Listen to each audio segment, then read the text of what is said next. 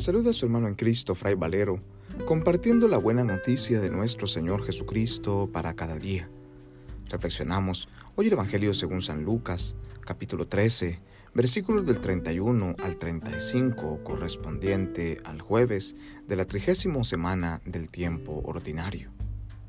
En aquel tiempo se acercaron a Jesús unos fariseos y le dijeron, Vete de aquí, porque Herodes quiere matarte. Él les contestó, Vayan a decirle a ese zorro que seguiré expulsando demonios y haciendo curaciones hoy y mañana, y que al tercer día terminaré mi obra.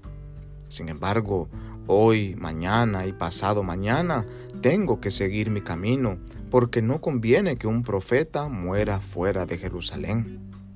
Jerusalén, Jerusalén, que matas y apedreas a los profetas que Dios te envía, ¿Cuántas veces he querido reunir a tus hijos como la gallina reúne a sus pollitos bajo las alas? Pero tú no has querido. Así pues, la casa de ustedes quedará abandonada. Yo les digo que no me volverán a ver hasta el día en que digan, bendito el que viene en el nombre del Señor. Palabra del Señor, gloria a ti, Señor Jesús. El evangelista San Lucas nos presenta hoy un hermoso texto en el cual, frente a la provocación de los fariseos, Jesús vuelve a revelarnos lo que es la centralidad de su vida pública, que es el anuncio del reino de Dios y la invitación a la conversión manifestado esto en, los en las curaciones, en los milagros, en las expulsiones de demonios, en los signos externos que este anuncio del reino va propiciando a su alrededor.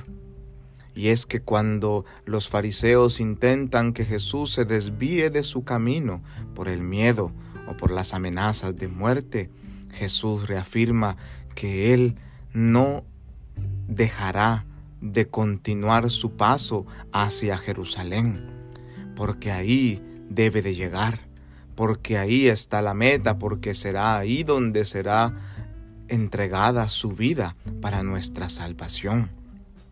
Y aunque a veces la influencia del mundo, el temor, la duda, la incertidumbre, la inseguridad, intente también a nosotros apartarnos del camino del seguimiento de Jesús, hoy Jesús nos recuerda que Él ha venido como la gallina que reúne a sus pollitos bajo sus alas para custodiarlos. Así nos custodia el Señor.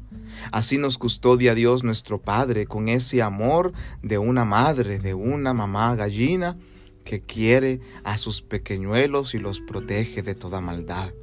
Una preciosa imagen que nos presenta hoy el Evangelio para recordarnos que ante las amenazas del mundo y los temores personales que podemos tener, no debemos apartarnos del camino como el mismo Jesucristo no se apartó de su camino y lo dio todo por nosotros. Esta certeza de fe esta seguridad en el seguimiento de, Jesucristo.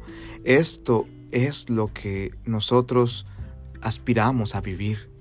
La certeza de que aún en medio de las adversidades, Dios siempre está a nuestro lado y nos sigue llamando y nos sigue enviando a anunciar su reinado entre nosotros, este reinado que sigue manifestándose a través de milagros, curaciones, expulsiones de demonios y obras concretas que nos siguen recordando que el Señor permanece con nosotros todos los días hasta el fin del mundo.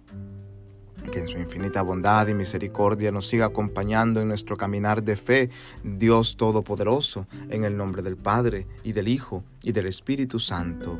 Amén. Paz y bien.